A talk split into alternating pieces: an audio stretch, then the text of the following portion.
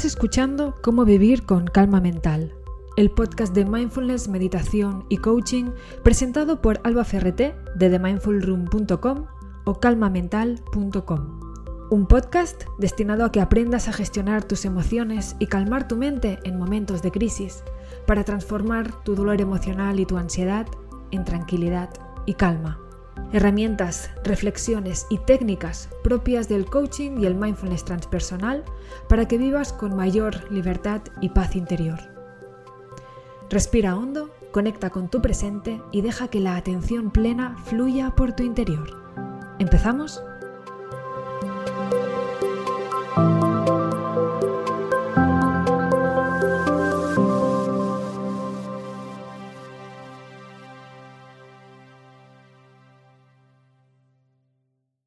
Bienvenido, bienvenida a un nuevo episodio de Cómo vivir con calma mental. Comparto contigo hoy una nueva entrevista de la colección Charlando con personas auténticas. Hoy tenemos el placer de compartir este espacio con Diana Calvo. Ella estudió Marketing y Comercio Internacional, trabajó durante muchos años en la industria alimentaria y es la fundadora de Keto and Me, un espacio en el que se trata sobre la alimentación cetogénica, los hábitos y la calma mental al tiempo que es la creadora del programa Yo Vivo Keto, una formación creada junto a su equipo de dietistas, nutricionistas y psicólogos en la que te acompaña a mejorar tu relación con la comida, ya sea para perder peso o vencer la ansiedad. He querido invitar a Diana a este espacio porque para ella una mente en calma es la clave para lograr estos cambios de hábitos alimenticios, por lo que puede aportarnos una perspectiva distinta a los beneficios de la meditación y el entrenamiento de la mente. Bienvenida Diana, un placer tenerte aquí. Y nada, cuéntanos tú misma, ¿a qué te dedicas exactamente? Hola Alba, pues el placer es, mío por estar aquí y compartir contigo este ratito.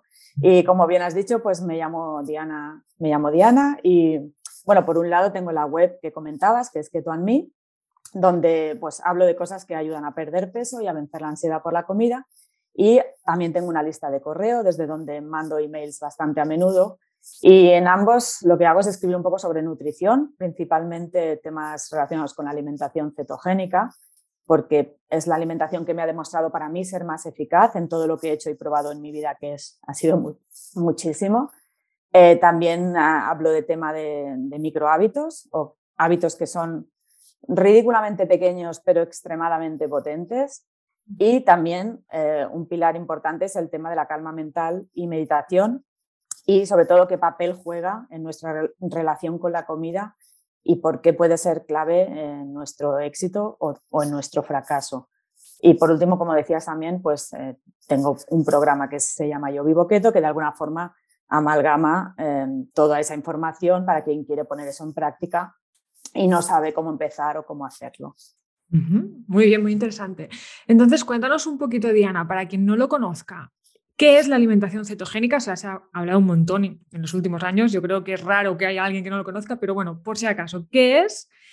Y claro, si es para todo el mundo o, o no.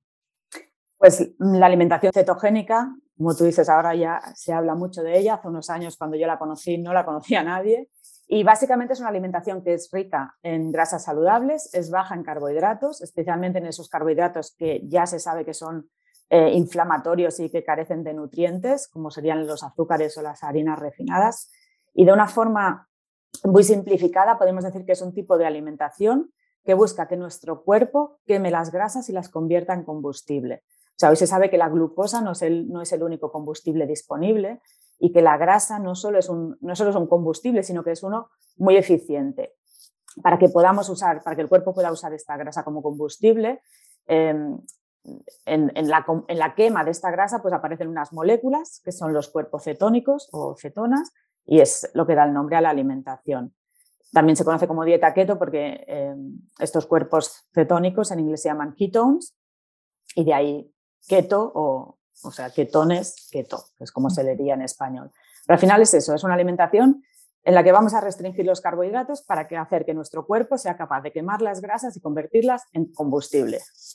¿Y es para todo el mundo o no? Pues es una, es una muy, buena, muy buena aliada para un alto porcentaje de personas. En principio es que no tengan patologías de base, aunque ya veremos que también eh, puede ayudar, o se está investigando para enfermedades neurodegenerativas y para una serie de enfermedades, pero se la conoce mucho para perder, para perder peso, pero tiene muchos otros beneficios a nivel de salud. Es un tipo de alimentación que aunque parezca, como tú has dicho, está como, como de moda, está en, auge, pero no es nada nuevo. Es una alimentación que empezó a pautarse hace, bueno, en los años 20. tenía un fin terapéutico, se, se, pautaba para personas que tenían problemas de epilepsia, especialmente para niños, y era eso, una prescripción médica.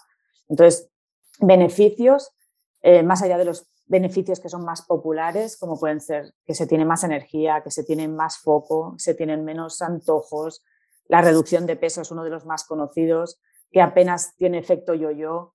Em, además de eso, que son los más populares, hoy se sabe que las dietas que son altas en grasas y bajas en carbohidratos ayudan también, por ejemplo, en, en el control de la diabetes tipo 2, como te decía antes, en la prevención de enfermedades neurodegenerativas. Por tanto, aparte de la moda, em, es, una, es, una, alimentación que la ciencia está llevando más allá por todos sus, beneficios que tiene. ¿no?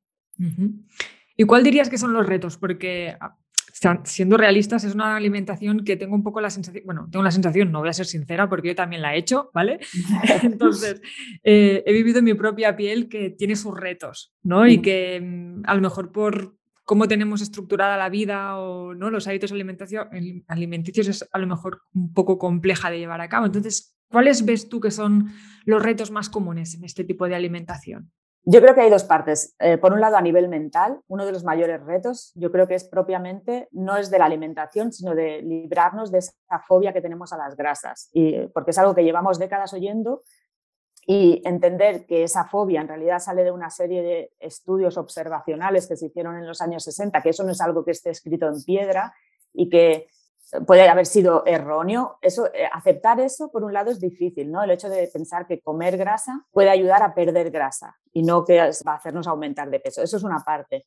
A nivel de adherencia, lo, que comentabas tú, de la capacidad de, seguir la dieta, yo creo que un poco eh, dependerá de dónde parte la persona. Si si en nuestra dieta actual pues abunda la pasta, abundan los dulces, la bollería, los procesados o los carbohidratos, aunque sean más saludables, como las patatas, el arroz, pues ahí sí puede verse como una alimentación eh, en principio restrictiva. Yo parto de que si le damos tiempo a, notar esos beneficios, eh, el resultado suele ser, y, eh, por lo que mucha gente que está haciendo el programa también me dice, es de que no hay sensación de estar haciendo dieta, porque al final, eh, una, para mí una, alimentación cetogénica que esté bien entendida son alimentos naturales, bajos en carbohidratos, pero que sean poco o nada procesados. Dentro de, dentro de eso hay muchísimo de lo que disfrutar sin sentirse privado de nada. Entonces no es tanto ir a hacer una dieta para perder peso, sino es como un cambio integral de hábitos, ¿no? Entiendo lo que, Exacto. Exacto, es un estilo de vida en el que, los, en el que vamos a reducir los carbohidratos y, como decía, los carbohidratos refinados, los, azúcares, los que no nos están aportando realmente nada, más que cosas negativas como inflamación em, y malestar. Cuéntanos un poco cuál es tu trayectoria, qué pasó para que finalmente llegaras a poner el foco en esta alimentación cetogénica. Pues yo creo que mi historia no es muy diferente a la de muchas mujeres de mi edad. Yo hasta que cumplí 40 años, pues mi salud, mi relación con la comida era un poco, pues que tenía sobrepeso, de toda la vida un poco arrastrando sobrepeso. Sobrepeso, hablo de 15, 20 kilos. Em, después vivía como en una constante ansiedad por la comida, en mi caso especialmente por la bollería industrial. Mm, siempre estaba como presente el tema de, la, de, esa necesidad de dulce o de, o de la bollería. En mi vida cotidiana sufría dolores de cabeza con bastante frecuencia y otra cosa que era un, continuo era los ardores o la acidez, la acidez, estomacal. O sea, yo no podía salir de casa sin ibuprofeno o sin eh, Almax o sin antiácidos porque, porque cualquier cosa que comía en cualquier momento me podía dar una migraña eh, que no podía controlar de ninguna manera. ¿no? Después, pues, hinchazón constante, em, estaba cansada, me faltaba energía, en ese momento no me daba tanta cuenta porque por la vida pues va siguiendo em, tu ritmo, pero cuando el día que tuve energía me di cuenta de la energía que me había faltado.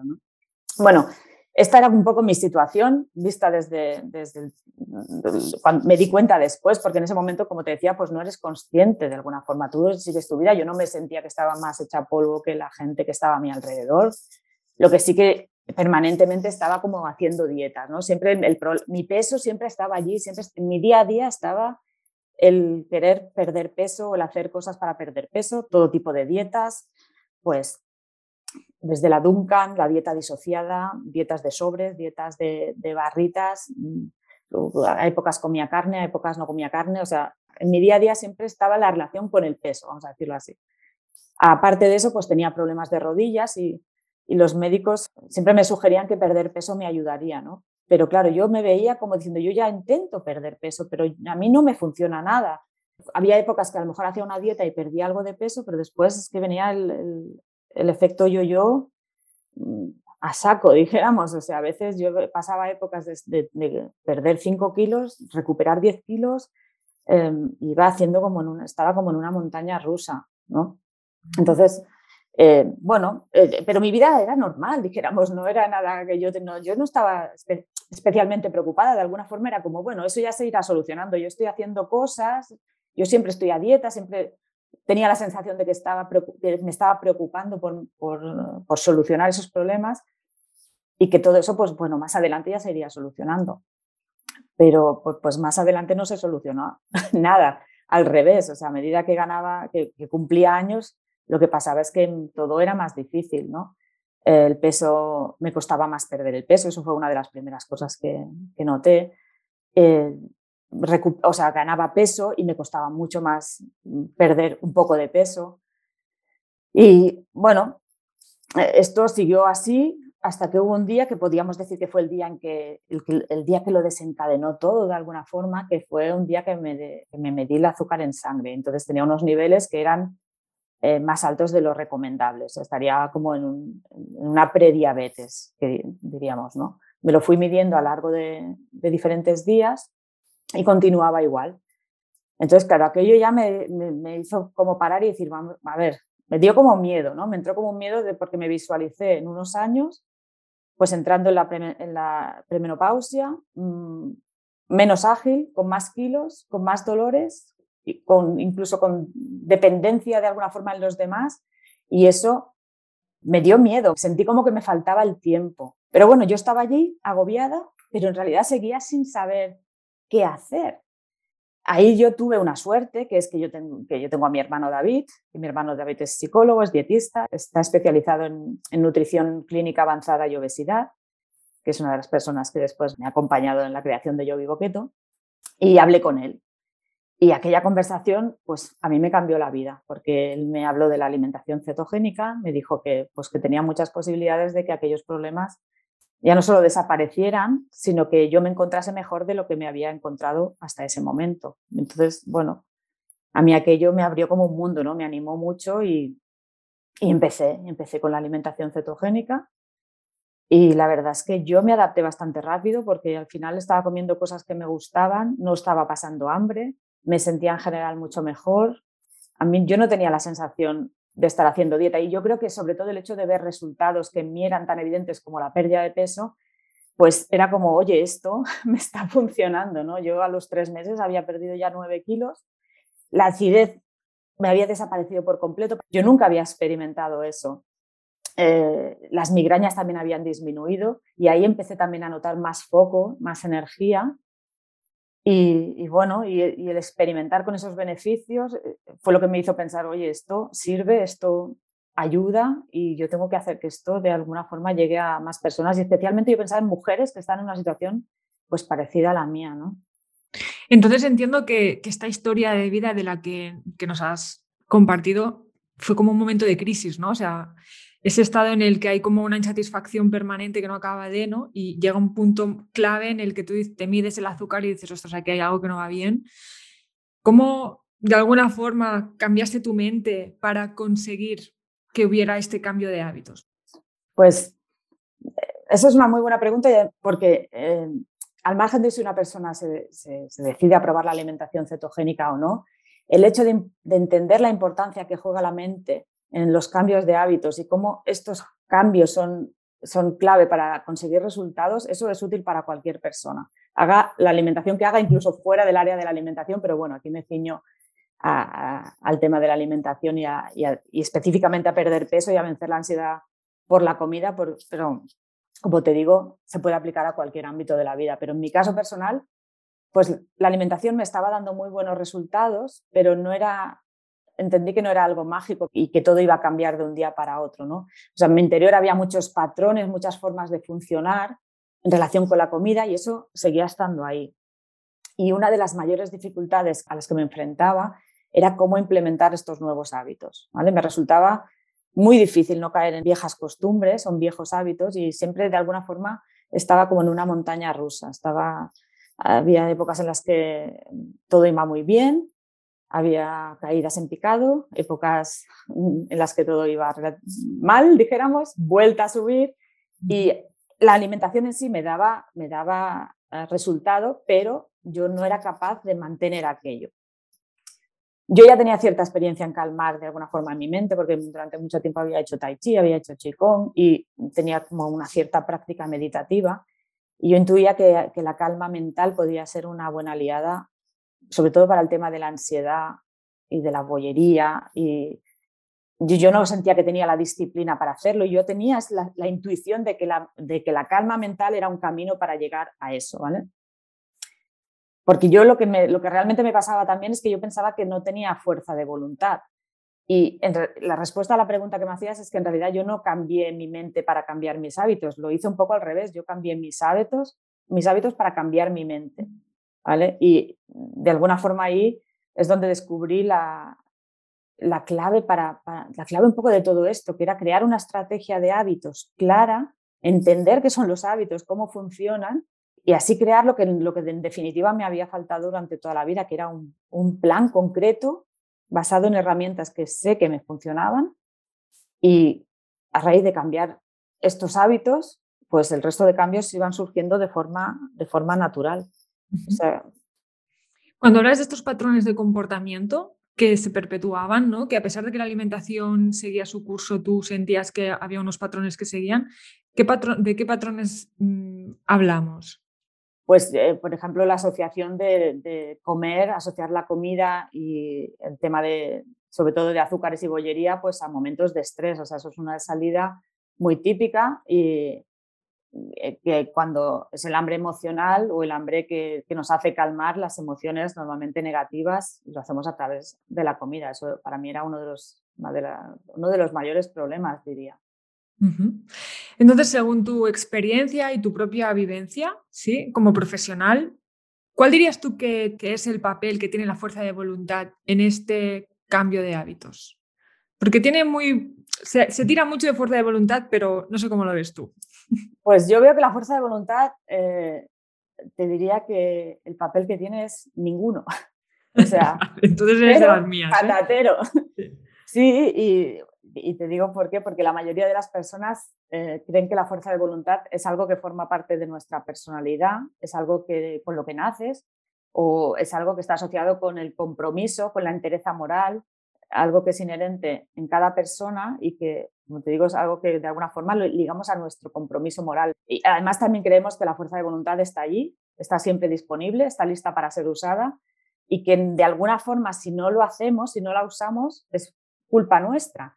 Pero resulta que la fuerza de voluntad no es ninguna de esas cosas. La fuerza de voluntad es una simple función cerebral, una facultad mental que lo que nos ayuda es, por un lado, a resistir la tentación, pero que también influye en otras cosas y es, pues, eh, la necesitamos para, para concentrarnos o para tomar decisiones, que de hecho esta es una de, las, ah, de sus funciones más importantes. Y descubrir este tema, la verdad es que me, ha ayudado muchísimo porque eh, hubo un experimento de un, de un renombrado investigador, que es uno de las eminencias en temas de fuerza de voluntad, que es un psicólogo y profesor de, una universidad en Estados Unidos, que es Roy Baumeister. Y esta fue una de las primeras personas en experimentar con la fuerza de voluntad. ¿no? Y bueno, a raíz de sus experimentos, pues se demostró que la fuerza de voluntad es, era medible y que era un recurso que, que se agotaba, que era finito, que no está allí a, disposición nuestra para usarla cuando queremos y cómo queremos, sino que tenemos una capacidad de, para usarla medible y que cuando se agota, pues no hay más y hay que rellenarla de alguna forma. Y hay un ejemplo que es, hay un, hay un estudio que, es muy curioso y que eh, lo explica bastante bien, que es el conocido como el de las, em, las galletas y los rábanos, lo que le llaman.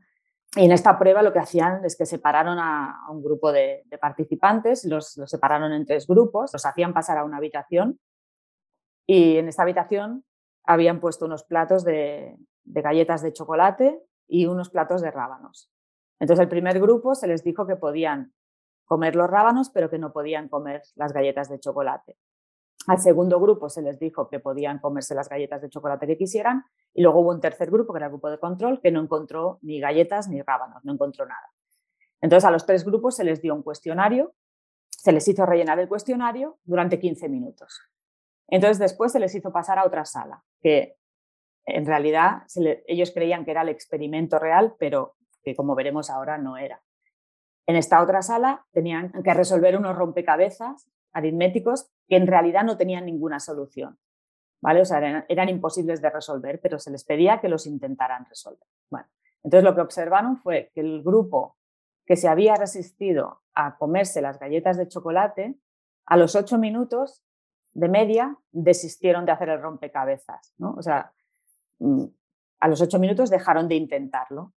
Y mientras que el grupo que no se había resistido a ninguna tentación, porque había, bien porque había podido comer las galletas, bien porque no había encontrado galletas, estos estuvieron existiendo durante casi 16 minutos. O sea, los primeros, a los primeros se les había agotado la fuerza de voluntad porque la habían usado para, eh, para resistirse a la tentación de comerse aquellas galletas. Entonces, esto, eh, pues yo creo que, es muy, eh, queda muy claro lo que, cómo, cómo podemos confiar en la fuerza de voluntad o más bien cómo no podemos confiar, no podemos depender de ella para, para conseguir lo que queremos, ¿no? Claro. Entonces, Diana, eh, muy interesante esto que, cuentas. Entonces, ¿qué podemos hacer? ¿no? ¿De qué forma podemos hackear al cerebro para que deje de sabotearnos? Pues yo te diría que lo primero que es, eh, tendríamos también que entender por qué nos autosaboteamos. ¿Vale? ¿Por, qué, realmente queremos, pensamos que queremos hacer un cambio, eh, nos lo planteamos racionalmente, todo tiene sentido y después a la que nos descuidamos, pues estamos volviendo a nuestras viejas costumbres, casi sin querer. O sea, yo creo que por un lado tenemos que pensar que hay, em, o entender que hay estas rutas neuronales que están muy marcadas. O sea, cuando llevamos mucho tiempo haciendo una determinada cosa o teniendo un determinado hábito, un comportamiento, esto pasa como si estamos en un campo de hierba y siempre vamos pasando por el mismo sitio. Se va marcando un camino y lo que necesitamos es que en ese, camino de alguna forma vuelva a crecer hierba, o sea, que desvinculemos eh, las conexiones neuronales. Y, esto lo podemos hacer a base de reforzar nuevos hábitos con pequeñas acciones que precisamente desvinculen y vuelvan a permitir que crezca esa hierba donde hemos estado pasando durante tanto tiempo. ¿No? Y después hay otro punto que, también es clave, que es cuando queremos cambiar de hábitos, lo que, lo que solemos hacer es coger como, como punto de partida el resultado. ¿vale? Para estos cambios, pues cogemos el punto de partida que sería, por ejemplo, perder 20 kilos. Si queremos perder de peso, decimos, vale, queremos perder 20 kilos. Y así enfocamos el cambio de hábitos. Pero lo estamos haciendo con un enfoque equivocado. en realidad, esto tendríamos que hacerlo al revés. Eh, te intentaré poner un ejemplo que creo que quedará claro. Las tres capas del comportamiento humano, y para, entender esto quizás o tenemos que buscar la imagen en, Internet o simplemente pensamos en un círculo concéntrico y lo dividimos en tres capas. Y en la capa exterior están los resultados. Los resultados es lo que obtienes. Y es en, la, en la, esta capa es en la que la mayoría de personas se centran a la hora de empezar un cambio de hábitos. Por ejemplo, lo que te decía, perder 20 kilos. En la capa del medio están los procesos. Los procesos son lo que haces para obtener esos resultados sea, la mayoría de los, de los em, hábitos los construyes en este nivel. Por ejemplo, seguir una dieta. Tú quieres, empiezas diciendo, quiero perder 20 kilos y para eso sigo una dieta. Y la mayoría de gente eh, se queda en estas dos capas. O sea, eso, quiero perder peso, que es el resultado, sigo esta dieta, que es el proceso, y entonces, en principio, perderé peso. Pero la clave aquí es que hay que ir una capa más adentro. en el centro del círculo. Y en el centro del círculo está la identidad, o, lo que también podemos, conocer, podemos eh, llamar las creencias. Y esto es lo que tú crees sobre ti misma. Por ejemplo, yo soy una persona saludable. Muy a menudo lo que pasa es que lo que hacemos no está alineado con lo que somos. Y ese es uno de los motivos por el que nos saboteamos, porque somos personas que no hacen una cosa intentando hacerla. Entonces, la respuesta a la pregunta sería un poco que en vez de enfocarnos en hacer cosas para conseguir cosas, tenemos que enfocarnos en cambiar quién somos. De esa manera haremos cosas y de esa manera conseguiremos cosas. Es un poco como un cambio de nivel de conciencia, ¿no? O sea, al final es ser la persona en la que, en la que realmente quieres convertirte, ¿no? Y, serlo desde el presente, entiendo. Exacto. Además, es una cosa que es que mm, muy poca gente tiene en cuenta y, hay una cosa súper importante que es que lo que impulsa nuestras acciones no es lo que queremos conseguir, es lo que creemos sobre nosotros mismos. O sea, las acciones parten de nuestra identidad. Por lo tanto, si no cambiamos quiénes somos, difícilmente vamos a conseguir lo que queremos, porque de alguna forma eh, estamos haciéndolo al revés. O sea, en vez de preguntarnos qué queremos conseguir, tendríamos que estar preguntándonos en quién nos queremos convertir, porque solo esa persona que, está convencida de que hace esas cosas, porque es su identidad, eh, va a ser capaz de conseguir esos logros, ¿no? Qué potente. Se me han puesto los pelos de punta, ¿eh, Diana? es, que es, que es, una idea muy potente que, en la que se profundiza poco, pero en el momento en que asimilamos, en el momento en que entendemos cómo funciona eso, ese cambio de foco, eh, que puede ser una cosa como muy tonta, eh, se ve claramente. Y, por ejemplo, se ve mucho en, ejemplos como si yo soy una persona, si yo soy una persona que come donuts, que está intentando no comer donuts, difícilmente lo voy a conseguir porque yo soy una persona que come donuts me tengo que ir a convertirme en una persona que no come donuts. Y no solo el creer eso sobre nosotros nos hará que lo, que lo hagamos, porque estará claro, es que si yo no como donuts, pues es que no me voy a comer un donut, porque yo soy una persona que no lo hace. Con el fumar se ve claramente, si una persona que no es fumadora no tiene nada que pensar, no tiene nada que decidir, no va a fumar, es que no es fumadora. Pues es llegar un poquito a ese nivel mm, bajar a ese nivel y, empezar a trabajar desde allí. Y los resultados vendrán. Esa es otra cosa importante. En cuanto empiezas a trabajar desde la identidad y desde preguntarte en quién te quieres convertir y empezar a actuar como esa persona, los resultados van a llegar. No tienes que, no tienes que centrarte en ellos. Si son 10 kilos, si son 20, si son 15, si tú actúas acorde con tus creencias, los resultados van a llegar. Además, por lo que estás diciendo, estoy a cosecha mía, ¿eh? veo que esto se aplica a todo absolutamente. O sea, eh, al final es un poco responderte honestamente a la pregunta quién quieres ser, ¿no? Y, utilizar un poco la mente creativa para construir ese quién quiero ser, ¿no? Y a partir de ahí, pues como tú bien dices, activar acciones para que luego cuando tengan que venir, pues eh, los resultados aparezcan, ¿no? Muy interesante. Correcto, sí. Además, eh, es que se puede aplicar, como tú dices, a cualquier área de la vida, o sea, desde una persona que, quiere escribir un libro hasta temas de alimentación. Yo lo he encontrado muy útil porque es un cambio de enfoque muy potente, pero eh, como tú bien dices, aplicable a cualquier cosa, eh, a cualquier ámbito.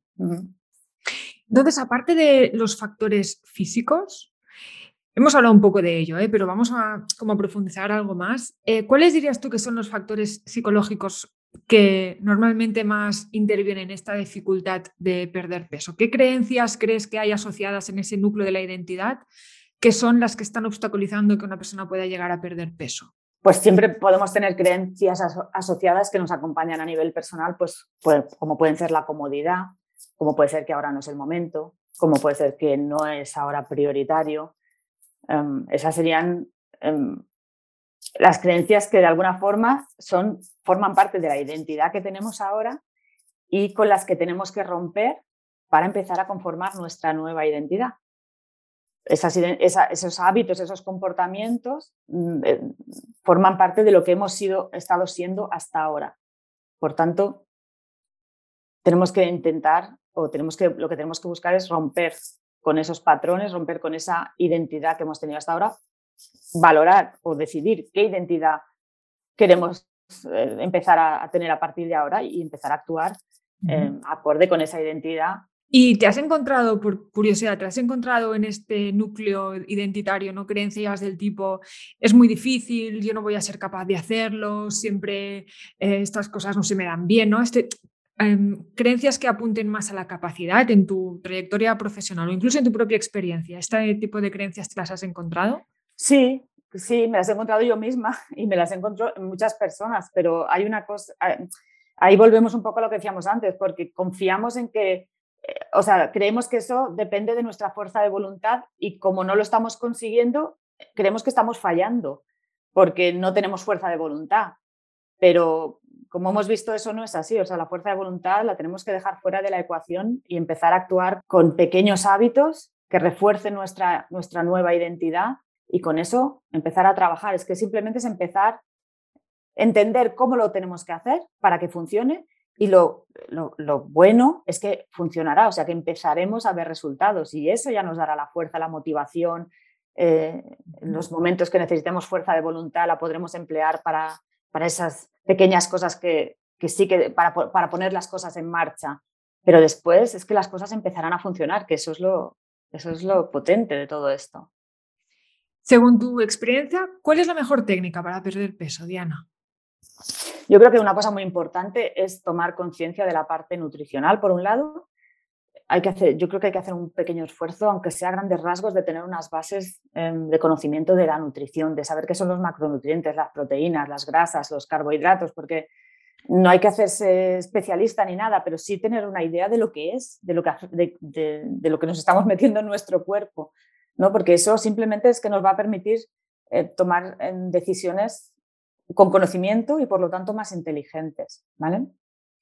Y por otro lado, una técnica muy efectiva relacionada con lo que estamos hablando de la identidad, que para mí es lo más efectivo que he encontrado, es hacer un sistema de microhábitos, o sea, crear hábitos muy pequeños, tan pequeños que a veces pueden sonar incluso ridículos, pero que son asumibles para nuestra vida y que, y que los podemos mantener nos podemos comprometer a cumplirlos, porque otra cosa que nos que acostumbra a pasarnos es que nos, mm, nos ponemos unas metas que son en realidad inalcanzables, para, o sea, no metas, sino nos ponemos unos, queremos hacer cambios de hábitos y a lo mejor mm, de no ir al gimnasio mm, pretendemos ir tres días a la semana. Eso no es asumible en nuestra vida. Y creer que lo podemos hacer, lo único que nos va a llevar es a la frustración y al fracaso. Es que no difícilmente una persona que camina mil pasos al día va a poder pasar a caminar diez mil pasos al día.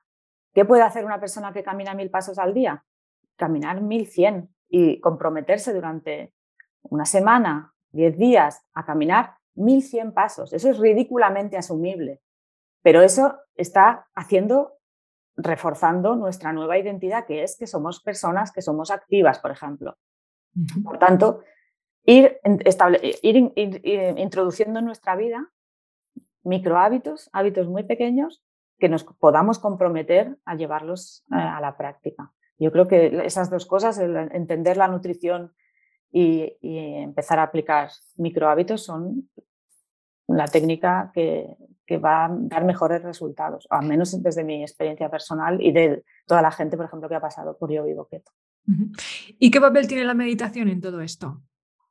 Pues yo me planteo la meditación como mm, no como algo que hacemos para conseguir un resultado concreto y que una vez conseguido el objetivo pues ya no lo vamos a hacer más, sino que es una práctica que incorporará a la vida y que formaría parte también de esta nueva identidad, porque la meditación lo que nos va a dar es conciencia de nosotros, conciencia de nuestro cuerpo, nos va a hacer que estemos en el momento presente y que es que nos tomar conciencia, es pararse y darse cuenta, de alguna forma, muy simplificado, ¿no? Es, tú, lo sabes muchísimo mejor que yo, pero a veces es como nos parecen todos conceptos un poquito abstractos y de lo que estamos hablando es de párate y dedícate un momento para estar aquí, ahora, sin más y tomar conciencia. Eso quizás es difícil de explicar para la persona que no lo ha experimentado, pero una vez entiendes qué pasa en tu cabeza cuando te paras y dejas que tu mente, le bajas el volumen a tu mente, como un poco encontrarte contigo misma y con una paz interior. Y eso es importantísimo en cualquier aspecto de la vida, pero en temas de alimentación, el, el tomar contacto con tu cuerpo, que al fin y al cabo es lo único que tienes que te va a acompañar toda la vida, eh, que es con quien estás de alguna forma luchando con, el peso, con no sé qué, el decir, vale, estoy contigo eh, interiormente, me, encontrarse con él de alguna forma, esa paz interior, nos va a ayudar muchísimo. Yo sé que es una cosa un poquito eh, difícil de explicar. No, para nada, bueno. Cuando se siente es cuando te das cuenta, vale, esto es de lo que se habla o esto es de lo que... Y no es una cosa que se consiga en dos días, ni pero la práctica diaria, en este caso, en esta, para esto, por ejemplo, un micro hábito también es súper útil. No hace falta que te pongas a meditar 45 minutos cada día, ni, ni, ni 15. Que te, te, puedes comprometer a meditar dos minutos al día, dos, meditar dos minutos al día, que puede ser sentarte en una silla en silencio y bajar eh, el ruido de tu cabeza. Digamos que eso es el mínimo eh, hábito asumible al que te puedes comprometer, pues está bien, es perfecto, no está bien, es perfecto. Además, déjame que añade aquí la coletilla porque estoy así por alusiones. Eh, cuando, cuando meditamos, una de las cosas que sucede es que esa área del cerebro que está vinculada a la idea del yo, a la identidad, em, tiene, digamos que le afecta directamente, ¿no? Y empieza como a relativizarse. Y por lo tanto, todas esas creencias que hemos estado trabajando en ese núcleo ¿no? del que hablábamos antes, está relacionado. O sea, em, la meditación puede ayudarnos todavía más al reformular esas creencias para dar paso a ese nuevo yo. ¿no? Entonces, es como que, como que todo está ahí atado, ¿no? completamente, completamente de acuerdo. ¿Y qué es lo que sucede? ¿Qué has observado tú que sucede en esas personas que mantienen el hábito de la meditación tras haber, tras haber alcanzado el, peso deseado? ¿no? Porque entiendo que, claro, durante el proceso, ¿no? Pues tienes una meta, ¿vale? ¿Y luego qué? ¿Hay alguna diferencia entre las personas que, que, meditan y han alcanzado ese peso y las personas que no? Mm, no te sé decir si hay una diferencia. Lo que sí que sé es que una vez empiezas con el hábito de la meditación, mm, la mayoría de gente no lo deja, no lo deja porque cuando, cuando descubres que tienes ese lugar en, que está en ti, que no para lo que no necesitas absolutamente nada y al que siempre puedes volver para tener esa tranquilidad, para tener ese, ese momento de estar contigo misma, para tener esa paz mental y esa calma mental y paz interior. Yo lo asocio mucho con la, con la calma mental porque yo tengo una cabeza que, que está siempre en movimiento, que está siempre con mucho ruido eh, ya no solo preocupaciones, sino con pensamientos, con sensaciones, con todo, y el poder bajar ese, ese volumen es una cosa que cuando la experimentas, pues no la quieres abandonar y que te va acompañar o a servir siempre. Aunque haya épocas que a lo mejor o periodos que lo hagas más, lo hagas menos, sabes que eso está ahí y que puedes recurrir a ello de la forma, una de las cosas más sencillas y en cualquier momento y en cualquier circunstancia prácticamente eh, puedes hacerlo. Entonces...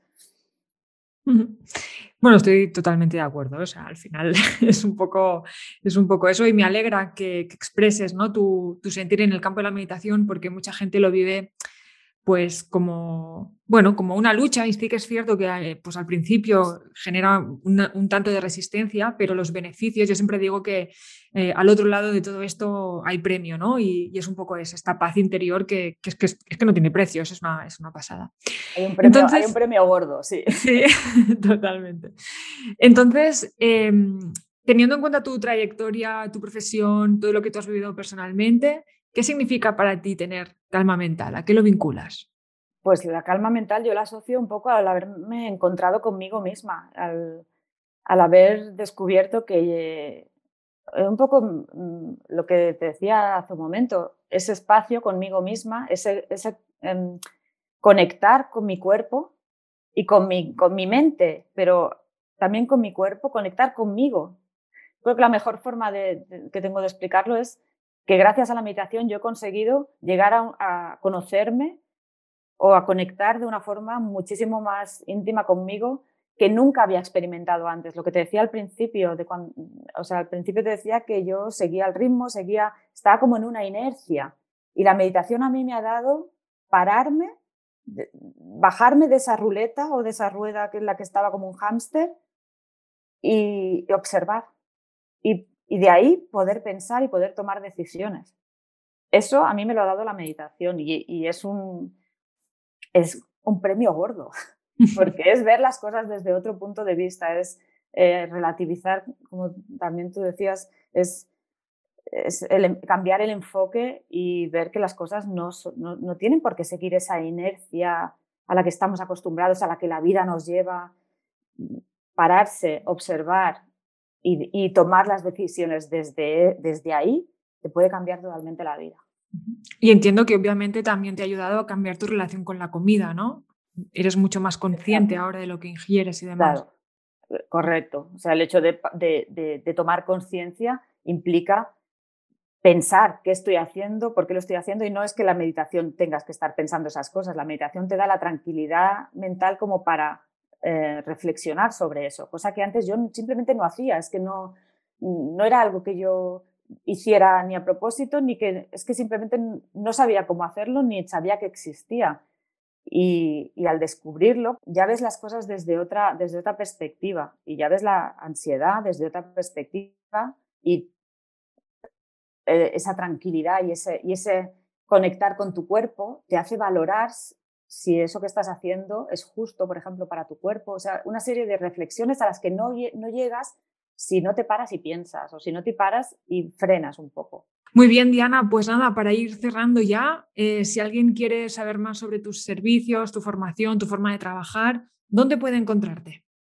Pues yo diría que pueden eh, pasarse por mi blog, que es ketoan.me, y desde allí podrían unirse a mi lista, por ejemplo. Eh, mando emails muy a menudo y hablo pues eso, sobre estas cosas que hemos estado hablando aquí, sobre la alimentación cetogénica, em, sobre los hábitos, sobre la calma mental. Y bueno, pues son emails que intento que sean entretenidos, que no sean muy, muy pesados, con eh, cuento historias o cuento eh, experiencias mías, incluso pues pongo algunas fotos de, de cómo estaba en, este, en el punto en el que dije, aquí hay que parar y hay que, y hay que tomarse las cosas en serio. Y allí ven un poco, pues, em, bueno, pueden leer algunos emails y también desde allí pueden acceder a, a Yo Vivo Keto y echar un vistazo por si es algo que, les pueda ayudar en su vida. ¿En Instagram eres, estás presente también? Estoy presente también como Keto and Me. Sí, me pueden encontrar ahí también. también. Fantástico. Muy bien, Diana, pues muchísimas gracias por, por este ratito, por haber compartido con, con nosotras. Y, nada, eh, yo vuelvo por aquí la próxima semana con el próximo episodio. Te mando un fuerte abrazo a ti también, Diana, a nuestras oyentes, nuestros oyentes, a todos. Y, y bueno, muchas gracias por todo, de verdad. Un abrazo y muchísimas gracias a ti. Chao. Hasta luego.